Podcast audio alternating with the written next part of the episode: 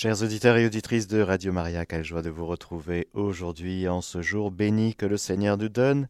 Oui, car vu d'en haut, vu d'en haut, ça va bien. Hein? Toujours, voilà, c'est vu d'en bas que c'est un peu dur. Hein? Bon, alors euh, nous sommes en train de voir plusieurs aspects de la vie du Christ, du mystère du Christ. Aujourd'hui, nous allons voir un petit peu des aspects qui vont être une pierre d'achoppement, signe de contradiction pour euh, l'entourage religieux, le milieu religieux, et pour tout ce monde des brebis d'Israël que le Seigneur vient visiter. Il vient visiter son peuple. Cela va conduire à un procès, à une condamnation, une mort, nous verrons tout cela petit à petit, car il est bon, dans ce temps qui nous achemine tout doucement vers euh, la grande semaine, la semaine sainte, la semaine du plus grand amour, que petit à petit, d'ailleurs, ça tombe bien en termes de timing, puisque nous sommes en train de voir justement, euh, euh, nous sommes dans le catéchisme de l'Église catholique, en train de, dans le credo, voir un petit peu justement tous ces aspects de cette deuxième personne de la Sainte Trinité, Jésus que nous aimons, qui nous aime. Et voilà, confions cette catéchèse aujourd'hui à la Vierge Marie, pour que toutes ces paroles que nous entendons, eh bien qu'elles puissent être gravées dans notre cœur et porter des fruits de conversion, de sainteté. Je vous salue Marie, pleine de grâce, le Seigneur est avec vous. Vous êtes bénie entre toutes les femmes, et Jésus, le fruit de vos entrailles, est béni. Sainte Marie, Mère de Dieu, priez pour nous pauvres pécheurs, maintenant et à l'heure de notre mort. Amen. Après avoir vu comment Jésus accomplit la loi, nous comprenons que nous devons passer à un autre régime qui n'abolit pas le premier, mais qui l'accomplit. Il y a un avant et un après Jésus. Entre les deux, il y a Jésus. Voilà. Aujourd'hui, nous voyons ce Jésus, nous allons voir qu'il va faire des déclarations un peu étonnantes qui vont venir chercher dans nos cœurs un acte de foi. Car si on s'arrête à la matérialité des paroles de Jésus en n'engageant pas, en n'ouvrant pas notre cœur, eh bien, on va rester avec un cœur endurci, une intelligence raisonnante, et nous allons toujours attendre que Jésus nous dise euh, des choses qui nous conviennent. Or, Jésus n'est pas venu nous dire des choses qui nous conviennent. Il est venu nous sauver et nous emmener dans cette vie nouvelle qu'il vient nous offrir. Une vie nouvelle qu'il vient nous offrir en ayant pris le soin d'abord de détruire les œuvres du diable en nous, et de venir nous, offrir cette grande purification de ce cœur vieux, vieux dans le mauvais sens du terme, de ce vieil homme que le Seigneur va crucifier à la croix. Jésus va venir être signe de contradiction à travers la question du sabbat, institution perpétuelle que le Seigneur a lui-même donné à son peuple, depuis le livre de la Genèse, en passant par euh, toute la réalité de ce peuple d'Israël, Dieu lui-même révèle qu'après le labeur, assimilé à un labeur, ce n'est pas un labeur, mais c'est une création. En six jours, six jours symboliques, ne tombons pas dans le créationnisme qui dirait que la création a été faite en six jours, c'est-à-dire six fois 24 heures. Ce sont des chiffres symboliques avec un ordre, un sens, une intention, qui aboutissent après le couronnement de cette création qu'est la création de l'homme et de la femme.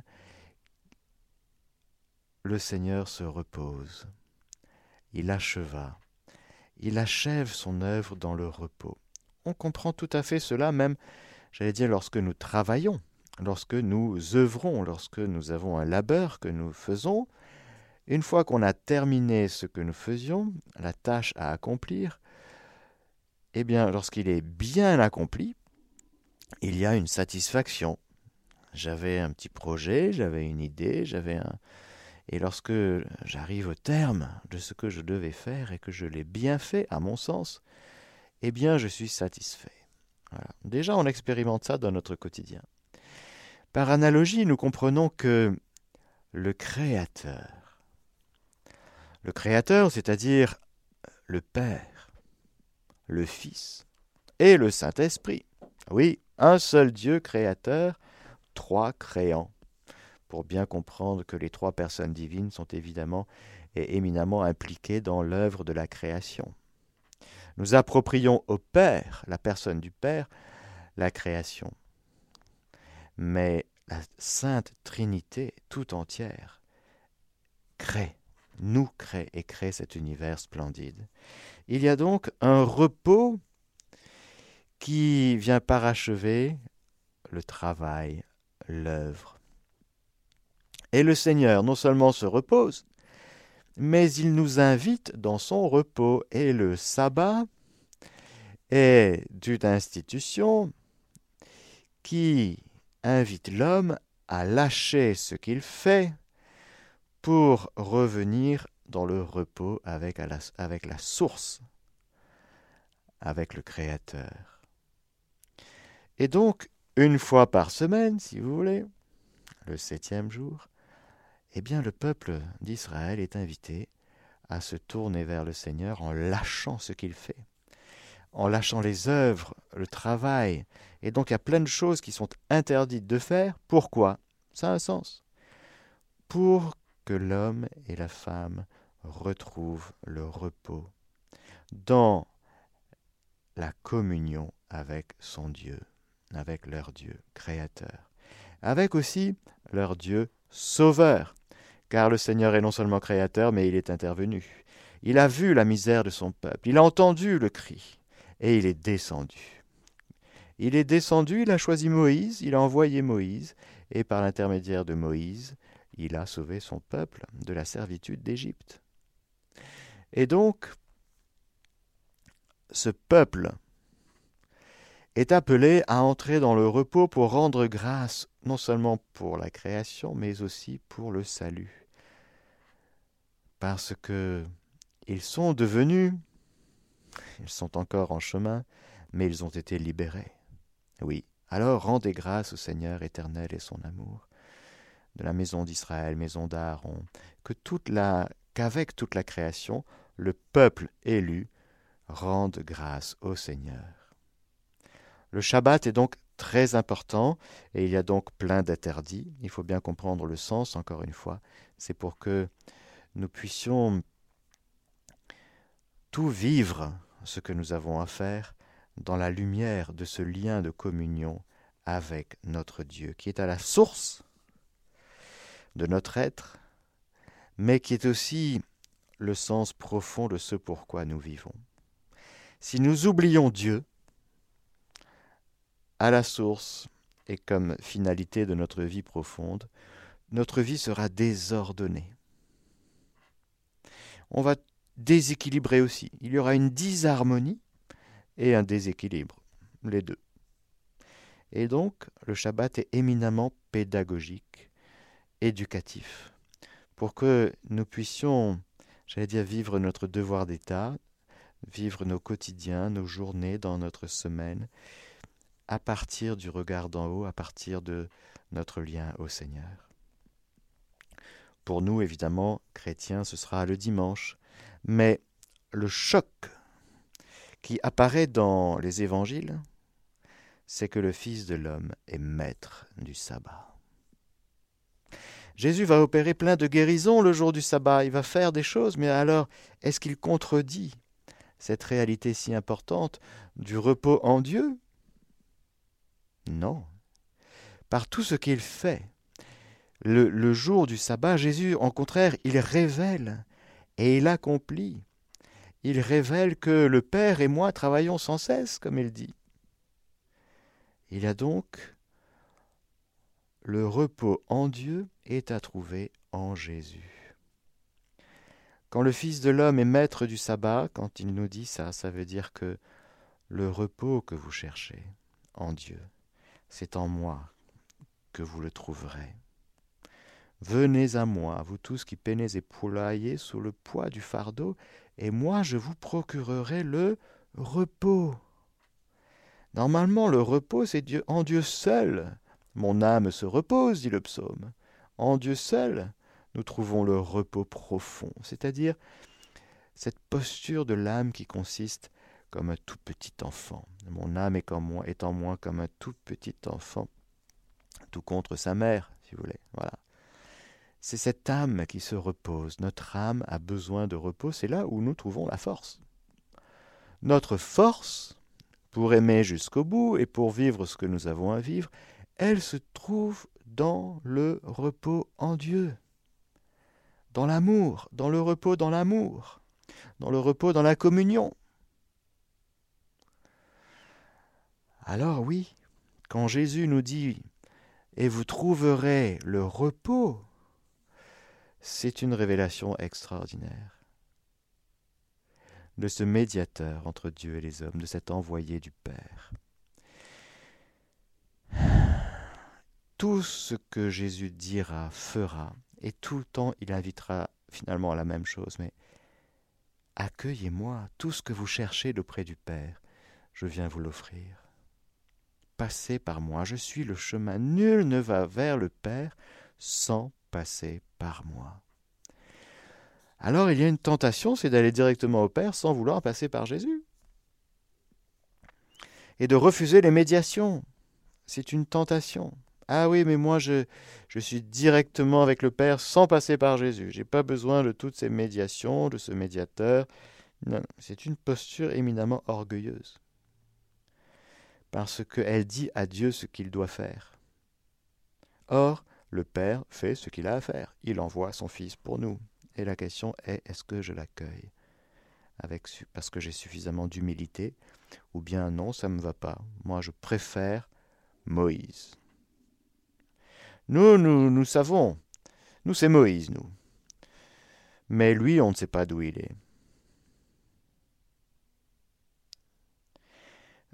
Voilà un petit peu cette révélation merveilleuse que Jésus nous fait à travers cette institution si importante qu'est le sabbat. Le repos, c'est en Jésus que nous le trouvons.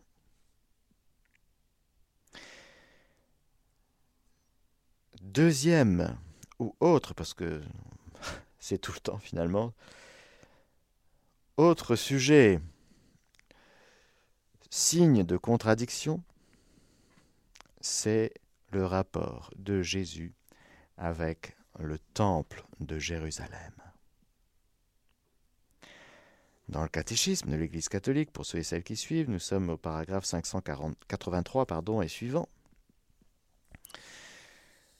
Il nous est dit que Jésus, comme les prophètes avant lui, a professé pour le temple de Jérusalem le plus profond respect. Rappelons-nous qu'après quarante jours, le bébé Jésus est présenté au temple par Marie et Joseph qui obéissent à la loi. Cela va donner, cette obéissance va donner une rencontre merveilleuse avec Siméon et puis Anne. Nous le retrouvons dans les évangiles à, 12 ans. C'est le cinquième mystère joyeux, qui est une épreuve en réalité pour Marie et Joseph, et qui est un très très grand mystère, ce Jésus à 12 ans qui ne rentre pas, en tout cas tout de suite, avec euh, Marie et Joseph, et qui reste dans le temple de Jérusalem à parler avec les anciens, les docteurs de la loi.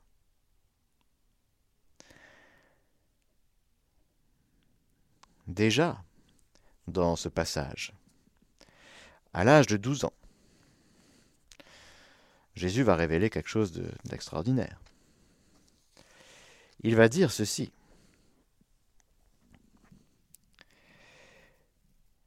Pourquoi donc me cherchiez-vous? Ne saviez-vous pas que je dois être dans la maison de mon Père? Il est dans le temple, dans le temple de Pierre, mais bien sûr, c'est un, c'est le sanctuaire. C'est le lieu de la rencontre avec Dieu, le temple, c'est clair. Et Jésus appelle ce temple, à l'âge de douze ans, la maison de mon Père. Mais c'est la maison de Saint Joseph. non, c'est pas la maison de Saint Joseph. C'est la maison du Père du ciel.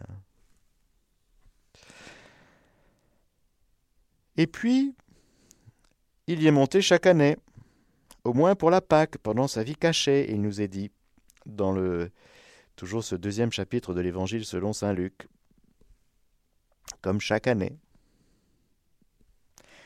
Son ministère public lui-même a été rythmé par ses pèlerinages à Jérusalem pour les grandes fêtes juives.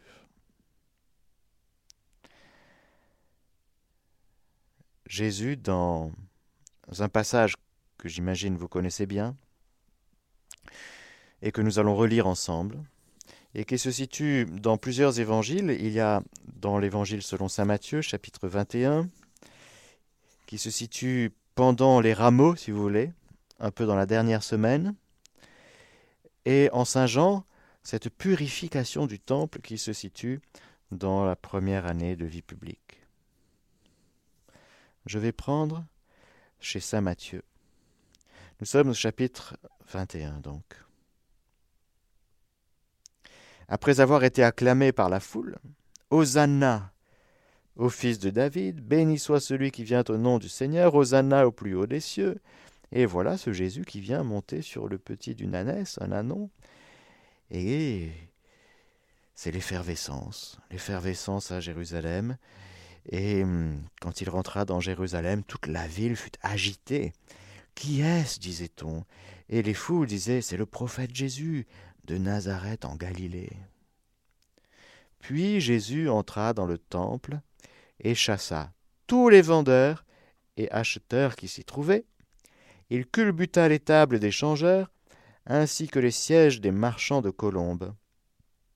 Et il leur dit Il est écrit Ma maison sera appelée une maison de prière, mais vous, vous en faites un repère de brigands. Ça alors. Et dans Saint Jean, il nous est dit au chapitre 2 que pour cette euh, la Pâque des Juifs était proche et Jésus monta à Jérusalem, il trouva dans le temple des vendeurs de bœufs, de brebis et de colombes, et les changeurs assis. Se faisant un fouet de cordes, il les chassa tous du temple, et les brebis et les bœufs. Il répandit la monnaie des changeurs et renversa leur table, et aux vendeurs de colombes il dit Enlevez cela d'ici, ne faites pas de la maison de mon Père. Comme il avait dit à l'âge de douze ans, la maison de mon Père. Ne faites pas de la maison de mon Père une maison de commerce. Ses disciples se rappelèrent qu'il est écrit Le zèle pour ta maison me dévorera. C'est une citation du psaume 69. Alors les Juifs prirent la parole et lui dirent Quel signe nous montres-tu pour agir ainsi? Jésus leur répondit Détruisez ce sanctuaire, et en trois jours je le relèverai. Les Juifs lui dirent alors il a fallu quarante-six ans pour bâtir ce sanctuaire. Et toi, en trois jours, tu le relèveras. Mais lui parlait du sanctuaire de son corps. Aussi, quand il ressuscita d'entre les morts, ses disciples se rappelèrent qu'il avait dit cela, et ils crurent à l'écriture et à la parole qu'il avait dite. Révélation puissante. Que de dire à la fois le sanctuaire dont je parle, c'est mon corps, et en même temps, c'est la maison de mon Père ici. Qu'est-ce à dire? Cette maison de pierre, dont il ne restera pas pierre sur pierre. À l'approche des, jours saints, Jésus du mont des Oliviers contemplera avec ses disciples le temple. Tout le monde, ils seront tous là, comme ça, émerveillés. Ça nous est raconté dans l'Évangile selon saint Matthieu au chapitre 24. C'était magnifique ce temple de Salomon. Et alors, comme Jésus sortait du temple et s'en allait, ses disciples s'approchèrent pour lui faire voir les constructions du temple.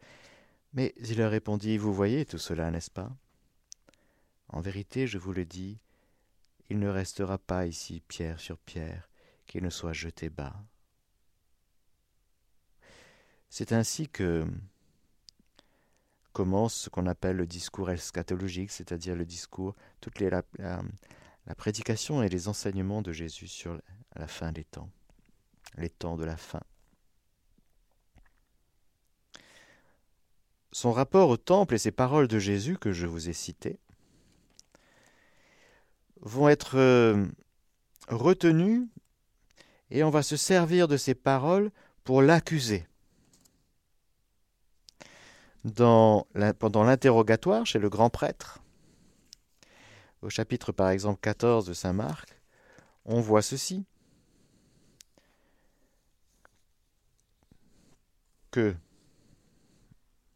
Excusez-moi, je tourne mes pages de ma Bible, comme il y en a beaucoup. C'est le jeudi saint. Il est devant le Saint-Nédrin. Et les grands prêtres et tout le Sanhédrin cherchaient un témoignage contre Jésus pour le faire mourir, et ils n'en trouvaient pas. Car plusieurs déposaient faussement contre lui, et leur témoignage ne concordait pas. Quelques-uns se levèrent pour porter contre lui ce faux témoignage. Deux points, ouvrez les guillemets. Nous l'avons entendu qui disait Je détruirai ce sanctuaire, fait de main d'homme, et en trois jours j'en rebâtirai un autre, qui ne sera pas fait de main d'homme. Et sur cela même, leur déposition n'était pas d'accord.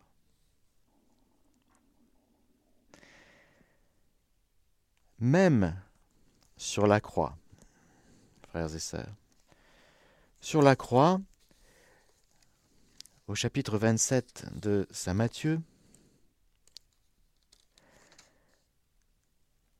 il nous est dit, les passants l'injuriaient en hochant la tête. Jésus est déjà sur la croix, crucifié. Vous savez que cela dure trois heures, entre midi et quinze heures. Et pendant ces longues heures d'agonie sur la croix, il est encore insulté, on l'injurie, on l'insulte. Et les passants disaient Toi qui détruis le sanctuaire et en trois jours le rebâtis, sauve-toi toi-même, si tu es fils de Dieu, et descends de la croix. Alors voilà, frères et sœurs, vous comprenez bien que c'est une révélation peut-être un peu trop haute, trop profonde. Jésus vient accomplir la réalité du mystère du temple. Nous passons du temple de Jérusalem au lieu de la présence de Dieu, de la rencontre avec Dieu, à Jésus à la personne de Jésus, à son corps. C'est un, un fossé tellement grand, un grand écart tellement important, que sans l'Esprit Saint, sans la foi, c'est très compliqué. Mais dans l'Esprit Saint, et avec un regard de foi, vis-à-vis des paroles que le Seigneur nous adresse sur cette réalité, nous pouvons entrer dans cette réalité de Jésus, temple. Jésus est le temple ça veut dire quoi? Ça veut dire, frères et sœurs, que désormais, pour rencontrer le vrai Dieu, révélé, dans cette plénitude de la révélation qui se fait en Jésus, eh bien justement, c'est par Jésus que nous connaissons le Père en vérité. Jésus est la vérité, c'est-à-dire que c'est par dans cette vérité qu'est Jésus que nous connaissons en vérité, le Dieu trois fois saint. Jésus est le chemin. Nul ne vient au Père sans passer par moi. Nul ne connaît le Père, si ce n'est le Fils, et à qui le Fils veut bien le révéler. Voilà que, en contemplant Jésus, en entrant dans Jésus, car le temple, on peut rester à l'extérieur du temple, il y a, des étapes, on ne peut être complètement à l'extérieur, on peut le regarder avec un regard touristique, comme les passants, vous voyez, on passe, on regarde Jésus de l'extérieur, on peut s'approcher un peu plus, prendre une ou deux paroles qui nous semblent intéressantes, un ou deux miracles. Ah oui, c'est bien, c'est chouette. Un grand homme, un grand homme, avec un beau message. Oui, sympathique le Jésus. Et puis oui, c'est injuste ce qui lui arrive. On peut avoir une sympathie pour Jésus, on peut ne rien comprendre, pas trop, pas trop comprendre ce qu'il fait. Bon, ou on peut aussi avoir le cœur dur, comme je vous l'ai dit. On peut être un sympathisant de Jésus. Mais tout cela n'est pas encore le regard de foi sur Jésus. C'est avec le regard de foi sur la personne de Jésus et en l'aimant que nous entrons dans l'intérieur du mystère de Dieu. Car il faut la foi et l'amour, frères et sœurs, pour comprendre du dedans ce qui se passe. Regardez Jésus, sa passion, sa croix de l'extérieur, ne nous fait pas pour autant rentrer à l'intérieur si nous n'avons pas l'Esprit Saint qui nous fait rentrer dans l'intériorité de ce qui se passe. Pour accéder à Jésus, temple, eh bien, encore une fois, il nous faut aller dans le Saint des Saints. Dans, à l'intérieur du temple, il y a un endroit central, qui est le Saint des Saints, c'est là où le grand prêtre entrait une fois par an. Il n'y avait juste rien sauf la présence de Dieu. Il offrait les péchés du peuple pour obtenir le pardon. Dans cette démarche qu'il faisait au nom du peuple. Et voilà que ce rideau du temple va se déchirer quand Jésus va mourir, pour encore nous manifester d'une manière très profonde que Jésus est le temple Lorsque nous connaissons Jésus, lorsque nous entrons dans son cœur, là nous nous mettons à connaître Dieu. Nous pouvons désormais adorer le Père en esprit et en vérité. Tels sont les adorateurs que cherche le Père. Ce sont les adorateurs en esprit et en vérité. Et ce n'est plus sur le mont de Jérusalem qu'il nous faut adorer. C'est fini ça. Ce n'est pas non plus sur le mont Garizim, Samaritaine. Non, non, non, pas du tout. L'heure vient et c'est maintenant, où les vrais adorateurs que cherche le Père, eh bien, cela adore en esprit et en vérité. Qui adore le Père en esprit et en vérité? Sans erreur, avec un amour toujours parfait, avec une intensité d'amour toujours euh, optimale. Qui?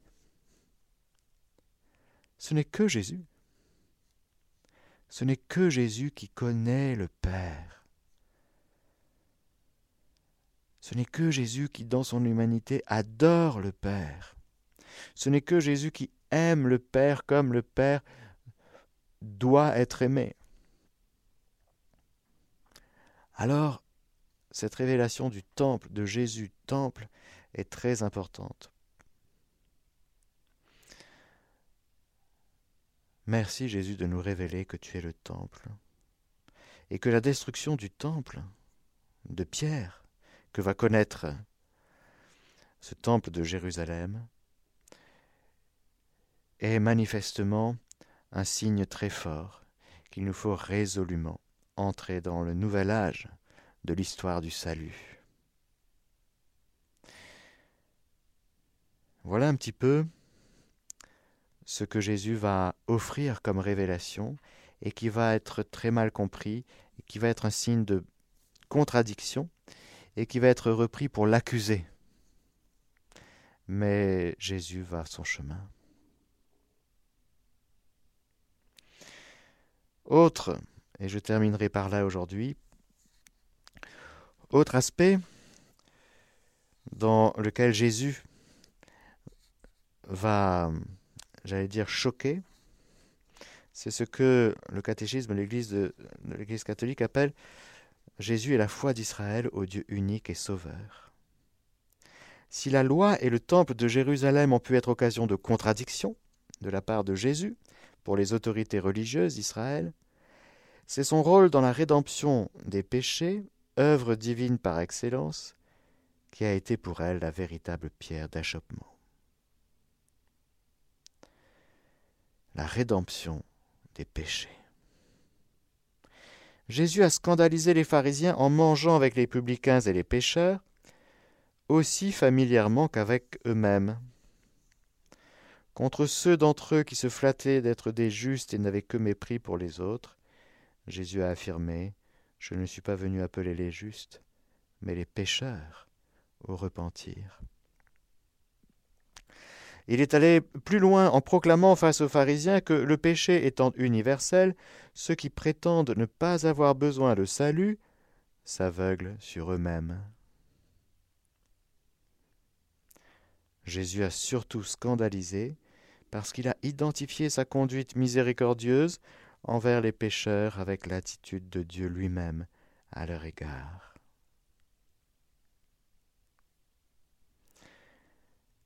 Oui, frères et sœurs, Jésus s'est manifesté comme euh, le Père miséricordieux. Qui me voit, voit le Père. Mais tu n'es pas le Père, Jésus. Non, je ne suis pas le Père, c'est deux personnes distinctes.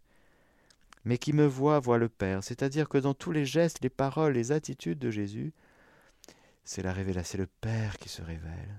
Le Père est la personne de la Sainte Trinité qui qui se cache toujours et qui passe par quelqu'un d'autre pour se révéler. Il révèle sa toute-puissance dans la création. Il révèle sa miséricorde infinie envers les pécheurs à travers son Fils. Il est allé, Jésus, les jusqu'à laisser entendre qu'en partageant la table des pécheurs, il les admettait au banquet messianique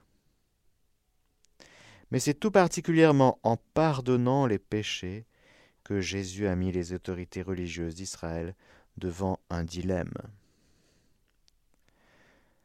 Ne dirait-elle pas avec justesse, dans leur effroi, Dieu seul peut pardonner les péchés En pardonnant les péchés, ou bien Jésus blasphème, car c'est un homme qui se fait l'égal de Dieu, ou bien il dit vrai et sa personne rend présent et révèle le nom de Dieu. Seule l'identité divine de la personne de Jésus peut justifier une exigence aussi absolue que celle-ci, deux points, ouvrez les guillemets, celui qui n'est pas avec moi est contre moi. De même, quant à ceux qui ne pratiquent pas tous les préceptes de la loi, pardon, je me suis trompé de page. De même, quand il dit qu'il y a en lui plus que Jonas, plus que Salomon, plus que le temple, quand il rappelle à son sujet que David a appelé le Messie son Seigneur, quand il affirme qu'avant Abraham fut Je suis, et même le Père et moi, nous sommes un. Jésus a demandé aux autorités religieuses de Jérusalem de croire en lui à cause des œuvres de son Père qu'il accomplit.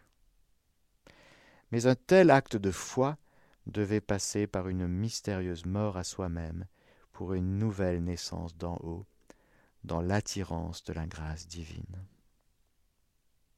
Une telle exigence de conversion face à un accomplissement si surprenant des promesses permet de comprendre la tragique méprise du Sanhédrin, estimant que Jésus méritait la mort comme blasphémateur. Les membres du Sanhédrin agissaient ainsi à la fois par ignorance, mais aussi par l'endurcissement de l'incrédulité. C'est ce que nous allons voir dans les prochaines catéchèses. Lorsque nous allons voir qu'après un événement clé, eh bien, les autorités religieuses vont se réunir pour se dire non là on, ne peut plus, c'est plus possible. On ne peut plus le laisser continuer comme ça. Cet événement clé va être la résurrection de Lazare. Parce que suite à ce passage, alors euh, tous les historiens ne sont pas exactement d'accord sur quand est-ce que c'était, est-ce que c'était vraiment juste avant la semaine sainte ou quelques semaines avant. Bon, en tout cas, c'est proche quand même. On est carrément, clairement, un peu vers la fin de la dernière année de la vie publique de Jésus, quand va se produire cette manifestation puissante de Dieu à travers le retour à la vie de Lazare. Beaucoup d'entre les Juifs qui étaient venus auprès de Marie et avaient vu ce qu'il avait fait, crurent en lui. On n'avait jamais vu ça avant. Quatre jours, c'est long, quatre jours. Il sent déjà. Bon. Puis on pleurait déjà. C'était déjà le temps de des funérailles, quoi. C'était déjà le temps de, de, du deuil. Mais donc certains croient devant cette puissance assez extraordinaire. Et puis, si vous voulez, il y a des gens qui concrètement ont, enlevé les bandelettes. Et puis ils ont, ils ont retrouvé Lazare et ils ont bien vu que c'était lui qui était dans le tombeau. Il n'y avait pas de mépris sur la personne. Non, non. Donc certains se mettent à croire. Mais certains s'en furent trouver les pharisiens et leur dire ce qu'avait fait Jésus. Les grands prêtres et les pharisiens réunirent alors un conseil. Que faisons-nous? disait-il. Cet homme, cet homme, nous sommes dans l'évangile de Saint Jean au chapitre 11, cet homme fait beaucoup de signes. Si nous le laissons ainsi, tous croiront en lui. Et les Romains viendront et ils supprimeront notre lieu saint et notre nation, le lieu saint, le temple, et notre nation. Mais l'un d'entre eux, Caïphe, étant grand prêtre cette année-là, leur dit Vous n'y entendez rien. Vous ne songez même pas qu'il est de votre intérêt qu'un seul homme meure pour le peuple, et que la nation ne périsse pas tout entière. Or cela il ne le dit pas de lui-même, mais étant grand prêtre cette année-là, il prophétisa que Jésus allait mourir pour la nation, et non pas pour la nation seulement, mais encore afin de rassembler dans l'unité les enfants de Dieu dispersés. Dès ce jour-là, donc, ils résolurent de le tuer. C'est au verset 53 du onzième chapitre de Saint Jean. Dès ce jour-là, donc, ils résolurent de le tuer. La décision est prise. On va tuer Jésus. Nous verrons dans la prochaine catéchèse le, le Sanhédrin, de qui il est composé, et les différents acteurs, j'allais dire, de ce procès avec le Pilate et voilà l'occupant romain, etc. Nous allons le voir. Aussi, Jésus cessa de circuler en public parmi les Juifs il se retira dans la région voisine du désert, dans une ville appelée Éphraïm, et il y séjournait avec ses disciples. Éphraïm, vraisemblablement, c'est l'actuel Et pour ceux qui connaissent la Terre Sainte, à 25 km au nord-nord-est de Jérusalem, à la limite du désert de Judée. Nous verrons donc la prochaine fois le procès de Jésus. Mais nous terminons aujourd'hui cette catéchèse en justement en ayant balayé un petit peu tous les aspects de cette vie publique de Jésus qui hum, a suscité à la fois par ignorance, mais aussi par endurcissement de l'incrédulité, a suscité une telle violence. Et bien sûr, nous verrons comment Jésus va traverser tout cela. Car nous sommes, comme je le disais un peu au début de cette euh, petite série qu'on pourrait appeler les derniers jours du Christ, Eh bien, nous sommes en train de regarder le contexte de, de la passion. Et nous allons bien sûr entrer dans la méditation ultérieurement de ce, de ce grand amour avec lequel Jésus traverse tout et nous emporte avec lui. Il y aura donc beaucoup, beaucoup d'enseignements à retirer pour notre vie personnelle, frères et sœurs, de tout ce que nous allons essayer de contempler dans les jours qui viennent. Amen. Que le Seigneur Tout-Puissant vous bénisse, le Père, le Fils et le Saint-Esprit. Amen. Chers auditeurs de Radio Maria, c'était la catéchèse du Père Mathieu que vous pouvez réécouter en podcast sur notre site internet www.radiomaria.fr.